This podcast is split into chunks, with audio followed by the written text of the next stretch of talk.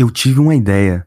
Já pensou se eu gravasse um fora do controle solo que comprove a ineficiência de determinadas pessoas para editar e entregar este podcast na data? É exatamente isso que eu vou fazer. Só que, é, eu tenho algumas coisas aleatórias para falar aqui, então eu não tenho ideia do que eu tô fazendo. Mas tudo bem, eu simplesmente pensei, hum, e se eu gravasse um podcast que eu pudesse postar ele no dia que não desse tempo do Rafael editar um outro podcast para falar, ah, eu tenho um podcast pronto e posta. Yo, sou foda. Isso só vai me dar trabalho. Mas eu tô aqui, né? Então fazer o quê?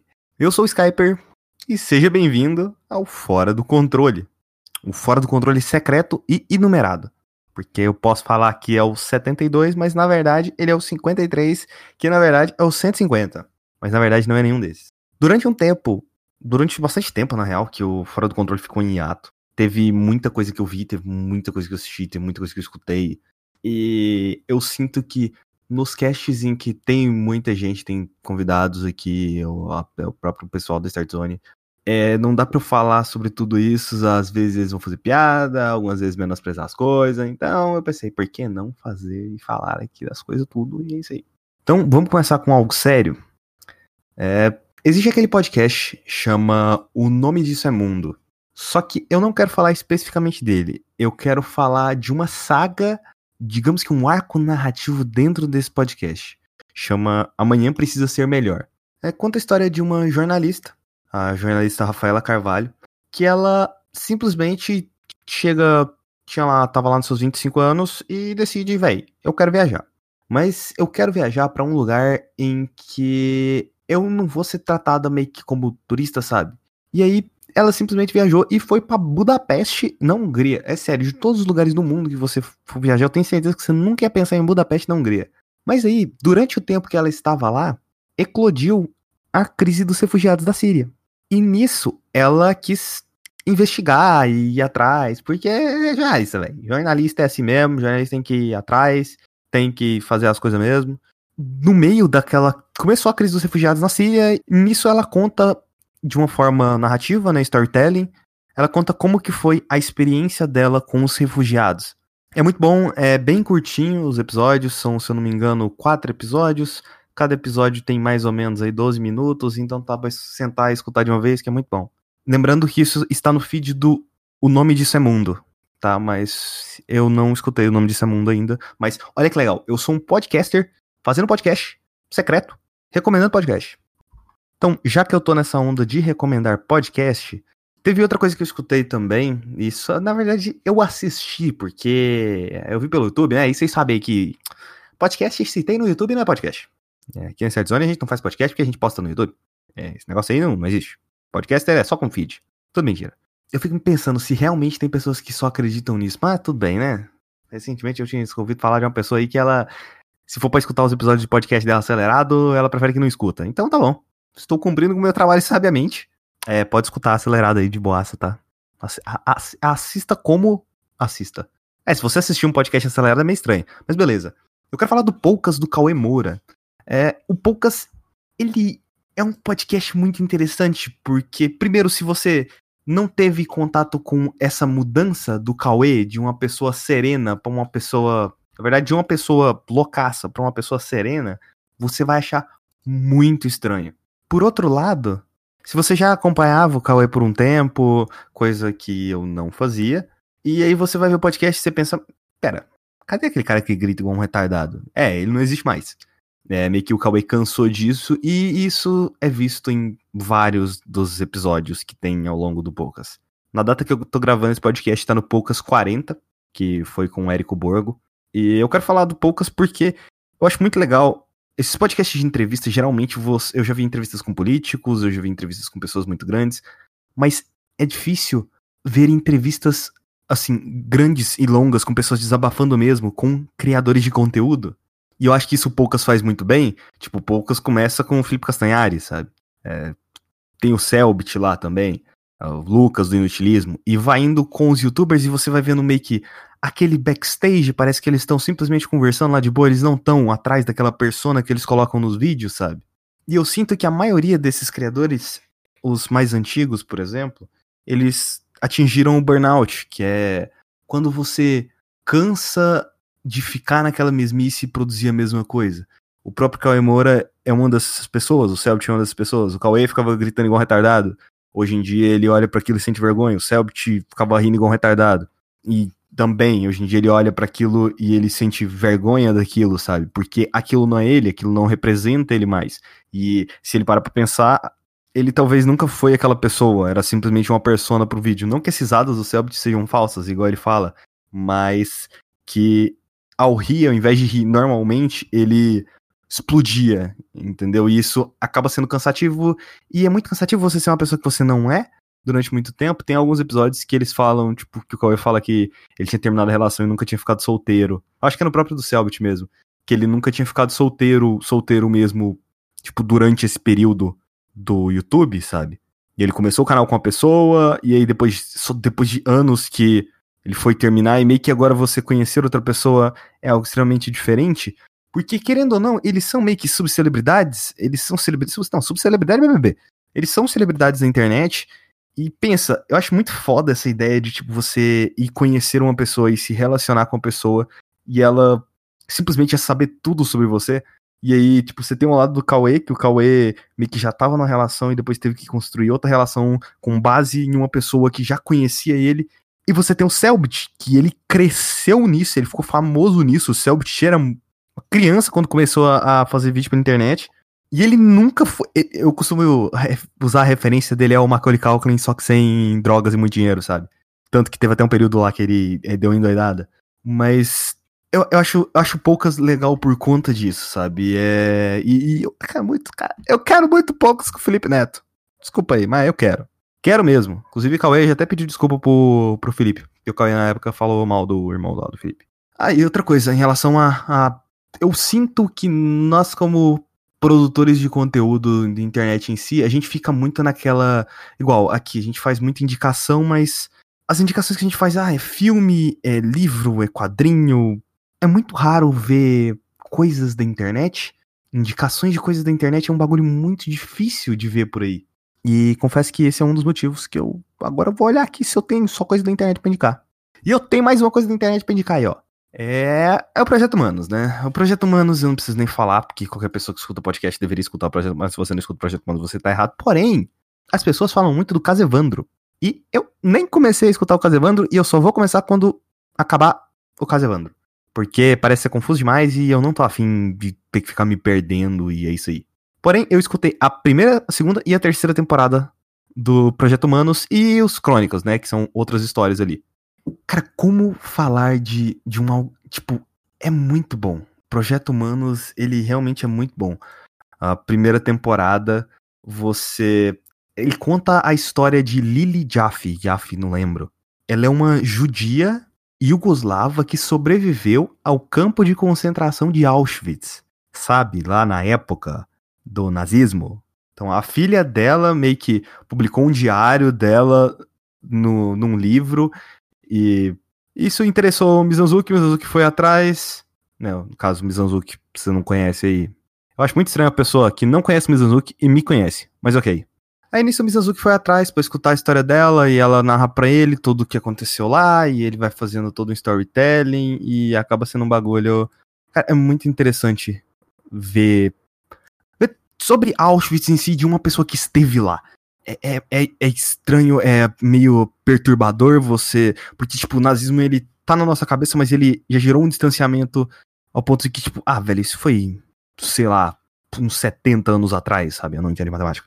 Mas já gerou aquele distanciamento. Tipo, todo mundo sabe que o nazismo é errado. Algumas pessoas não sabem, pelo amor de Deus. Por favor, dê um soco na cara dessas pessoas, mas ok? Aí é muito estranho você escutar uma pessoa que teve lá falando de tudo, toda a escrotidão daquilo, sabe? Você tem a temporada 2, que é chama Coração do Mundo. A primeira temporada é Filhos da Guerra, se não me engano. Na temporada 2, você aí entra em outra questão, é, que inclusive remete ao que é, amanhã precisa ser melhor, né? Que eu acabei de falar. Que é o coração do mundo. É o que? É, começa falando sobre religião, aí entra em terrorismo e ele faz. O Mizazuki ele puxa toda a narrativa do terrorismo até chegar na Síria, na guerra na Síria, na Primavera Árabe e até não necessariamente onde a gente tá, mas mais ou menos 2016 ali, que foi onde parou, sabe? Então você, ele trata de algumas religiões, é, tem refugiados que participam do podcast, né, toda questão do islamismo, você tem entrevista. Tem uma entrevista que eu acho muito interessante, eu acho que é um episódio só, que é o contraste de uma entrevista entre uma pessoa jovem e uma pessoa velha. Tipo, não querendo ofender usando esses termos, né? Porque jovem é um termo muito ofensivo. Esse contraste eu acho muito legal, porque é, você vê o cara que é mais velho falando de Bashar al-Assad, e ele fala, não, velho, ele era, ele era um ditador, mas assim, ninguém se incomodava porque tava todo mundo de boaça. E aí o jovem falando, não, a gente tem que. A gente tinha que derrubar ele de lá porque é, tinha coisas ali que tava muito errado e sei lá o que. É muito legal. Não, não que seja legal, legal, mas é interessante de se escutar. Legal é uma palavra né, que não é muito bom para determinar esse tipo de coisa. E aí você tem a guerra na Síria, Primavera Árabe. Ele entrevista o único jornalista brasileiro que foi pra Síria especificamente durante a guerra. O que é muito interessante, cara, porque, vai, o cara fala, conta as histórias parecendo cena de coisa de filme, sabe? O cara foi pro local e aí, literalmente, porque o governo controlava, né? O governo falou, oh, você não pode ir por aqui, né, velho? Porque não pode vazar algumas coisinhas aí. E o cara tocou foda-se, velho. Ele foi contra, contra a porra do governo e foi por focos da guerra. Ele queria entender o que, que o governo estava fazendo com o povo sírio, sabe? O que estava acontecendo realmente lá. Diferente de outros jornalistas aqui, mesmo que a gente não tem como saber. É, a gente só tem que replicar a informação que a gente recebe. E essa informação pode estar alterada. Tem uma pessoa lá dentro, é outro esquema. E também tem um episódio que eu acho muito legal que o Mizuzuki, ele tem toda essa questão de. Ele é de esquerda e ele tem isso de. Não é paz e amor em si, mas sim uma pessoa pacifista. Pacifista é a palavra que eu tava procurando. E ele, não frente a frente, mas conversando com literalmente um soldado que ele queria ir pra guerra na Síria porque ele queria matar terrorista. E ele literalmente fala com essas palavras, sabe? É muito bom, realmente é muito bom. E a terceira temporada, O que faz um herói? São histórias de pessoas normais que acabaram virando heróis. Não que todo mundo não seja o herói da própria história. Ó, filosofia bonita agora, né? São seis histórias. A primeira história é de uma pessoa que participou durante a época da ditadura militar. Então, ela tinha sido. É a jornalista Rose Nogueira, que ela foi presa como terrorista na época da ditadura. Tipo, a mulher teve contato com a, com a Dilma guerrilheira, sabe? É, é muito da hora. Por mais que eu não seja de esquerda, é muito da hora. E nem de direita também. A gente tem, a gente tem que definir aqui, ó, que, que, eu, que eu não sigo nenhum desses bandos de imbecil, tá ok? Nem o, o companheiro, nem o companheiro Lula, nem o, o, o Bolsonaro lá, o, o, o Johnny Bravo. Você tem, eu tô falando dos episódios que mais me marcaram, assim, tem também o do. Eu, eu, não quero, eu não quero dar spoiler desse. Eu vou ler, eu vou ler o que tá escrito no site do Projeto Humanos. Aos 30 anos, o carioca Samuel Lourenço tenta pagar uma dívida que sabe que é impossível de ser quitada. Esse episódio é excepcional. Esse é o tipo de episódio que, dependendo da sua vertente, você vai escutar aquilo e vai ficar muito puto da vida. Mas aí depois você. Hum, nossa, era assim, né? Era assim que nós, nós. Se todo mundo do nosso sistema prisional funcionasse dessa forma. Se nosso sistema prisional funcionasse, não seria top. Mas o que mais me marcou foi, sem dúvida, o sobre serendipidades. Esse é o título do, episódio, sobre serendipidades, episódio 5. Cara, aquilo ali é tipo. Aqui, aquilo ali é a história de, de um herói, sabe? Dá muito medo, porque aquilo ali é o tipo de coisa que pode acontecer com qualquer pessoa. Desculpa, mas não banque o herói. Véi, não banque. Se você vê uma, porra da situação, não banque a caralha do herói. Liga pra polícia, liga pros bangui, bangueiros. Bombeiros, não banque a caralha do herói. Mas esse cara é um herói mesmo. E vocês têm que ver. Essa vocês têm que escutar. O plot twist é muito foda. Foda. É porque, assim, vamos lá. Foda tem vários significados, né? Você tem, tipo, meu Deus, isso é muito foda. É porque é um negócio da hora pra caralho. E aí você tem, tipo, Pô, é foda, né? Nossa, isso aí é meio, meio triste. É foda, tem vários significados, uma hora vocês acostumam. Tem os crônicas também, mas aos crônicas confesso que eu não, não gosto muito não, mas tá, tá aí, né? Tem episódios extras. É, digamos, é tipo os episódios filler de Naruto. Alguns é muito bom, outros nem tanto, mas nenhum me chamou tanta atenção assim não. Ok, eu não tenho mais coisas da internet para indicar. Hum. Mas vamos lá, é, se você não gosta de coisas da internet, Inclusive, esse é um ótimo nome pra esse episódio, Coisas da Internet. Vamos lá, vamos pegar, sei lá, que, que filme que eu tenho aqui? Ah, assisti, não, não, não, isso não. Sim, eu, exatamente, eu estou olhando uma lista aqui enquanto eu converso com você. É, só que você é meio calado, né? Você não fala comigo. É muito triste. É, é, vamos lá, eu vou te fazer uma pergunta e você me responde.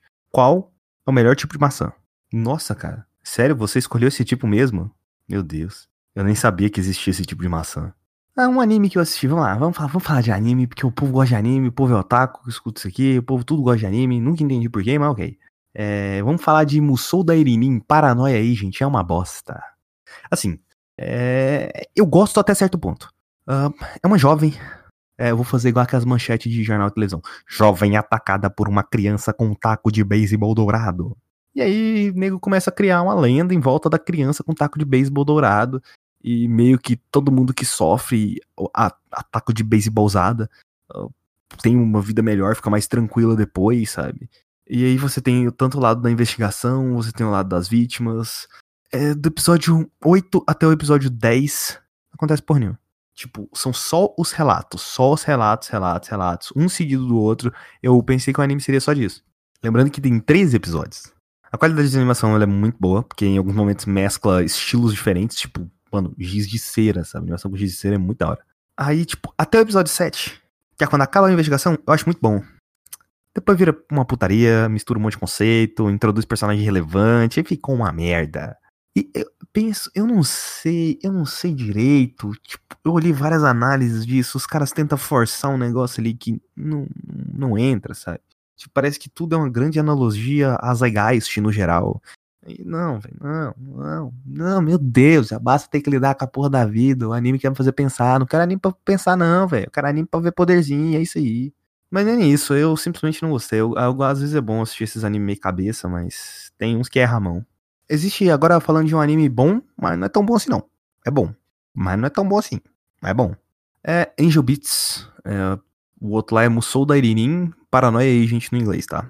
É, você tá escutando aí. Mas agora eu vou falar de Angel Beats. É um cara que ele é o Otonashi, o nome dele. Ele simplesmente acordou nesse mundo ao lado de uma garota com uma sniper lá na puta que pariu atirando nessa garota.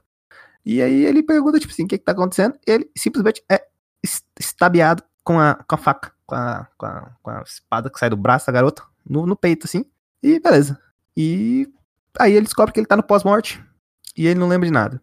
E ele tá numa escola. Aí, ok, é, nessa escola, ele supostamente. E, e, olha, eu vou tentar não dar spoilers, mas assim, isso ficou muito claro para mim nos primeiros episódios o que que tinha que acontecer. Mas beleza. Nessa escola tem NPCs. E se você interage com esses NPCs, se você fica como. Se você não é que. Você, ah, se você tipo faz parte da vida, como que eu posso explicar? Se você faz parte da vida daqueles NPCs, ah, se você segue normalzinho sua vida de estudante ali, digamos assim, é, você desaparece. Então, você interagir com esses NPCs faz eles desaparecerem. E aquela garota, ela é um anjo que mata quem não age como os NPCs. E durante grande parte do anime, ele é um slice of life. Então mostra o pessoal na, indo pra escola, brincando, de, ficando lá de boa. Porque são várias pessoas que foram. que estão nesse pós-morte aí. É, é pós-vida. Pera, pós. Uou! Uou! Explodiu! Minha cabeça explodiu agora! Porque pós-morte é a mesma coisa que um pós-vida. Mano! Caralho, velho! Nem sabia disso. Interessante. Não vai mudar nada na minha vida, mas interessante. Você tem algumas cenas extremamente cômicas, tipo, uma cena na escola lá que os moleques precisam é, criar algum tipo de distração. Aí a garota fala, é, todo mundo tenta, ninguém consegue, ela tem a distração perfeita. Ela meio que aperta um botão, assim, um, um outro cara vai saindo voando e fica com a cabeça presa no teto, sabe? E tem algumas perguntas que não são respondidas, tipo.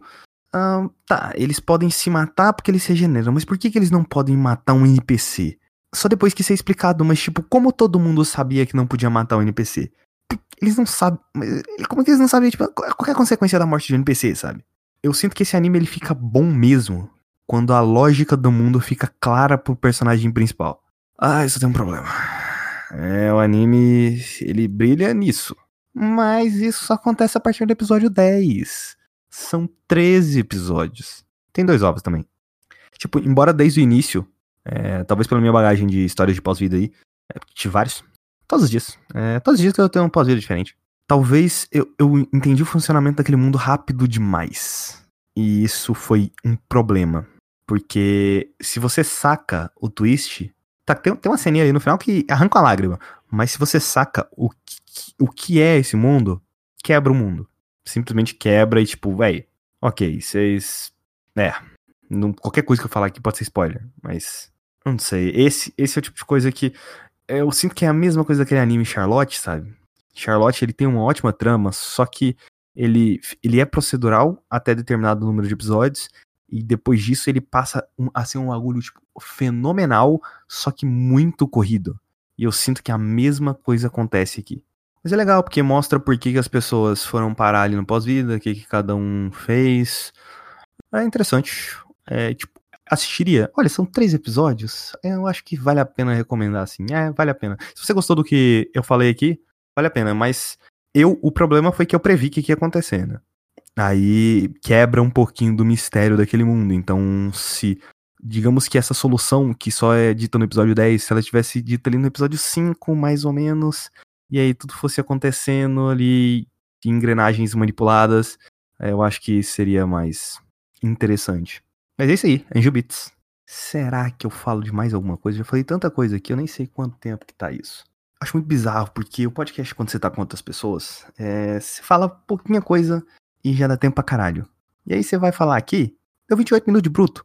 Lembrando, bruto, sem edição. Então vamos lá, vou falar de mais coisa aí, porque vocês aproveitam e assistem aí durante a semana. Todo dia vocês pegam e assistem alguma coisa. E eu assisti um filme também, animação, e chama 5 cm por segundo, 5 cm per second, Byozoku 5 cm. Aqui tem inglês e japonês afinado, meu filho. Esse filme, ele parece, ele parece três curtas, digamos assim. Ele é dividido em três partes, né? É, você tem um romance de infância, que ele vai até o início da vida adulta com uma separação meio que forçada ali por conta do rumo da vida. E você tem uma outra história que é tipo, é uma garota que meio que gosta do personagem, mas que não consegue se expressar e tá, e tá meio que indecisa sobre o que ela quer fazer da vida. E meio que uma conclusão para esses dois arcos, digamos assim. Gosto muito dos diálogos, é, são coisas extremamente naturais, não é o tipo de coisa que você vê em, em filmes normais, sabe? Não é aquele diálogo escrachado. O texto é muito bom, o texto realmente é muito bom. Ah, tanto o texto quanto as atitudes dos personagens, não é aquele negócio anime, anime, anime, sabe? É tipo, parece mesmo algo real, alguém pegou ali e animar. Até mesmo esses filmes, assim, live action, não parece ter relacionamentos tão reais. E eu gostei bastante do que 5 centímetros por segundo faz, sabe? E eu acho que o filme ele passa uma mensagem legal, tipo, velho, a vida não é o que você espera que ela vai ser, sabe? Não dá para você ficar se prendendo ao passado sempre. Porque se você ficar se prendendo ao passado é a mesma coisa de, tipo, você se prender ao impossível, sabe? Que é outra coisa que não dá para você fazer. Você precisa seguir em frente, por mais duro e triste e ruim que seja determinadas situações, você realmente precisa seguir em frente porque vai vir coisas melhores. Também vão vir coisas ruins. Isso é normal. É a vida. É tudo uma bosta. Estamos esperando o meteoro. Confesso que eu achei maravilhoso esse meu texto. Queria ter escrito ele e, e não falar de cabeça. Mas se eu tivesse escrito, não tinha saído algo tão genial. Eu sou um gênio incompreendido. As pessoas deveriam me estudar. É sério, cara. As pessoas deveriam me estudar, tá ligado? Isso é um pedido de socorro. Não, não é não. Eu tô falando sozinho. Às três horas da manhã. para um microfone. É, pode ser um pedido de socorro mesmo. Uh, ah, uma coisinha simples aqui. Eu assisti a segunda temporada do, do Príncipe Dragão, eu já tinha comentado. É, a animação tá muito mais legais, uh, os personagens têm muito mais características, eles são bem mais bidimensionais do que só aqueles personagens padrão que tinha na primeira temporada. Você tem um aspecto político que é ainda mais forte. Né? No caso, o Príncipe Dragão, da segunda temporada do Netflix. Uh, você tem uma quebra de expectativa em determinados momentos. Eu não tenho como falar muito bem da história, porque a história é ser spoilers do, do primeiro temporada do Príncipe Dragão, então vai lá assistir, porque é muito bom. Lembra muito Avatar, você vai achar muita semelhança com Avatar. É bem legal, só que eu, eu tenho uma crítica. Aí, ó. Netflix, eu sei que você me escuta. Netflix, eu sei que você me escuta. É... Mas se você lançar um episódio de Príncipe Dragão por semana, você geraria um buzz bem maior pra série, porque ele funciona muito melhor assim. Muito melhor mesmo. Ao invés de todo mundo engolir a temporada e ficar esperando a próxima e o povo mal comenta, sabe? Eu acho que. É, deveria fazer isso meso. Agora, acho que eu vou parar com as indicações por aqui. E eu pensei, eu pensei em algo interessante. Eu penso eu que o fenômeno Game of Thrones, que é a mesma coisa do fenômeno Lost, esse fenômeno todo mundo estar assistindo alguma coisa ao mesmo tempo, ele não vai acontecer de novo tão cedo, por conta de serviços de streaming. Eu acho que todo serviço de streaming, ele deveria funcionar tipo uma TV. Meu Deus, agora tem gente se contorcendo aí. Assim, eu acho que todo serviço de streaming tinha que ter uma TV lá dentro. Tinha que ter um lugar onde você simplesmente clica e já vai para uma programação automática que está passando ali. Pode ser, se, se for uma programação automática, você pode ou fazer a mesma programação para todo mundo, o que eu acho que deveria ser, ou você fazer uma programação personalizada, né, através de machine learning, o que é muito mais problemático. Por que que eu digo isso? Um motivo muito simples. Se você tem uh, uma série, vamos pegar Stranger Things, vocês não acham que seria muito mais interessante se a Netflix fizesse igual aquele sistema do YouTube de ah, igual, é, igual o sistema de YouTube de transmissão ao vivo. Lá de prévia, né? De, de, de, Esqueci o nome. E transmitisse o filme em determinado horário. Exemplo. Um filme não, série que seja. A gente vai transmitir Stranger Things às 8 horas da noite. O primeiro episódio da quarta temporada. Geraria um buzz tão grande em cima da série. Se ela fizesse isso ao longo de uma semana, todo mundo ia parar pra assistir naquela hora. E talvez. Talvez não. Você claramente ia ter como assistir o streaming normal depois, sabe? seria uma coisa que ia agregar o produto e ia gerar aquela questão do Twitter, de todo mundo se reunir para assistir um negócio ao vivo, sabe? Todo mundo comentar ao mesmo tempo. Porque atualmente só a HBO consegue fazer isso, sendo que a HBO, infelizmente, é só TV por assinatura, justamente por isso que ela consegue, né? Até mesmo o HBO Go, ele meio que funciona dessa forma, né? Se eu não me engano, nunca usei. Mas eu sei que passa os episódios de Game of Thrones ao mesmo tempo que passa na TV. Mas seria interessante, não fica aí a dica pra Netflix. Então, é isso, pessoas. Esse aqui é um episódio secreto, tá? Esse episódio vai ao ar quando não der tempo de editar o episódio convencional. Ninguém sabe que eu tô gravando isso daqui. São 3 horas e 1 da manhã. Hoje é dia 27 do 8 de 2019. Prevejo que isso aqui vai ser postado essa semana. Caso não seja, vai ser postado algum dia. Então é isso, pessoas. É, dá uma olhada no nosso canal do YouTube, que tá tendo muito conteúdo por lá. E é isso aí. E aí se inscreve lá no canal pra você acompanhar a gente. O que mais? O que mais dá pra fazer? É, é isso aí. Segue, e segue eu lá no Twitter, porque lá eu falo bosta. Ou vai lá no grupo do Telegram, porque lá também aí você tem a oportunidade de falar bosta pra mim. O que é melhor ainda. E aí a gente fala bosta e todo mundo fala bosta, todo mundo fica feliz. Porque a humanidade é feita de, de, de, de cocô, eu, tá ok?